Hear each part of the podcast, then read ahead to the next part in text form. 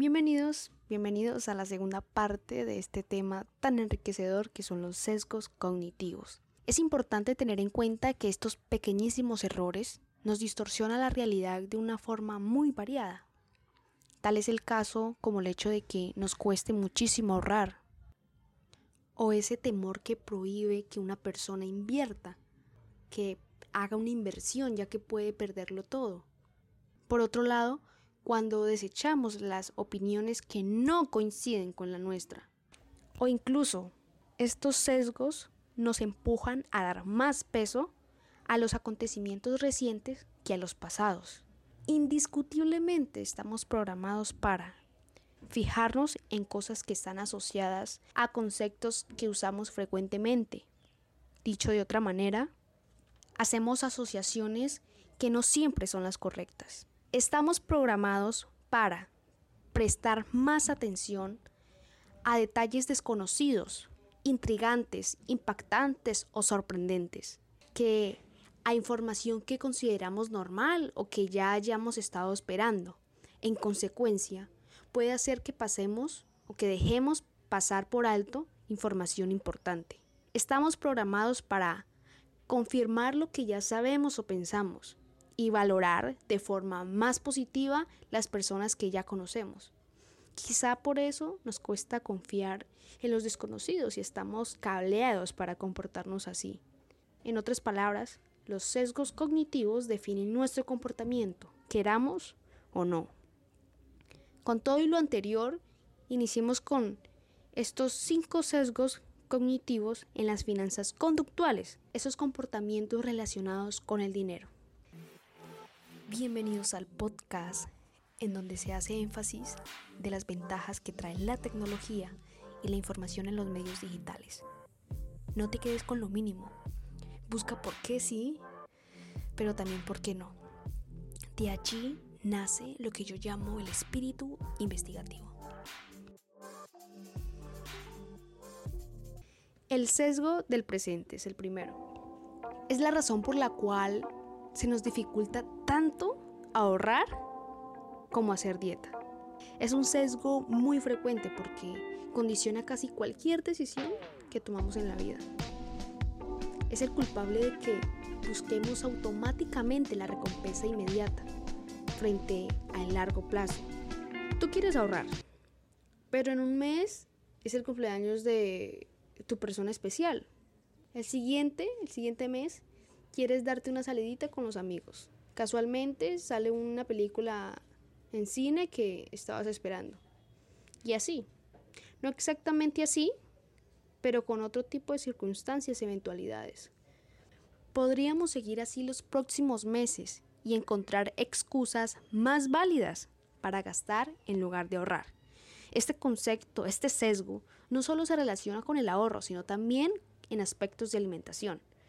Un estudio realizado en 1998 en el que se le presentó, se le preguntó a una serie de participantes que qué iban a comer en la próxima semana. Y lo que preguntaron fue, lo que respondieron, perdón, fue frutas y verduras, pero fue un porcentaje de 70%. Cuando se cambió la pregunta del por qué preferían comer ese mismo día, un 70% escogió el chocolate. Como contrapartida, si el sesgo del presente es el que hace que no ahorres, el sesgo de la aversión a la pérdida hace que no inviertas por el simple hecho de que existe la probabilidad de perder. Este sesgo de la aversión a la pérdida, también entendido retóricamente como ¿por qué nos afecta mucho más perder que ganar? Nos gusta ganar, pero lo que de verdad odiamos es perder. Investigaciones han demostrado que perder nos afecta 2,25 veces más que una ganancia equivalente. Es decir, tenemos más en cuenta una pérdida que una ganancia de la misma magnitud también es el responsable de que compres de más en rebajas ante la posibilidad de pensar que puedes perder la última ganga que te presente una tienda. El tercero es el sesgo de optimismo omnipresente. O, dicho de otra forma, ¿por qué dejamos tareas sin terminar? Tendemos a ser optimistas por naturaleza.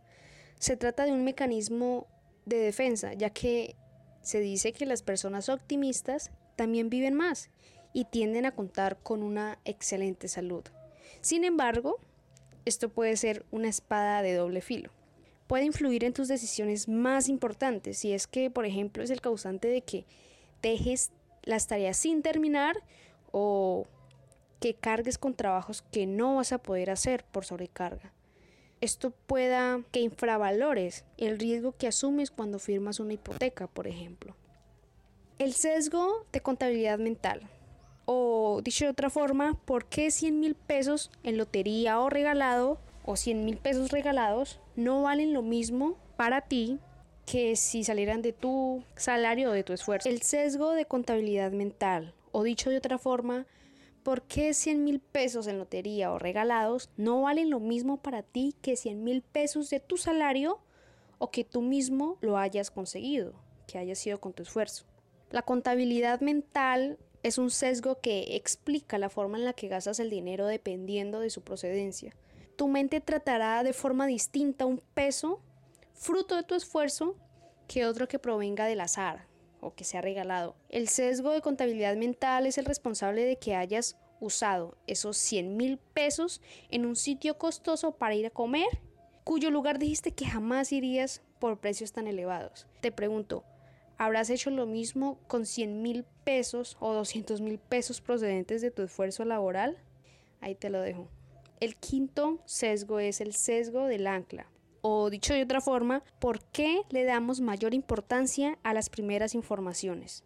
Para dar un ejemplo, te pregunto, ¿has visto cómo en las tiendas suelen colocar un precio en la parte superior, en la parte de arriba, con un con una ilustración como anulado, como tachado, una X, tachando el precio inicial y colocando otro abajo.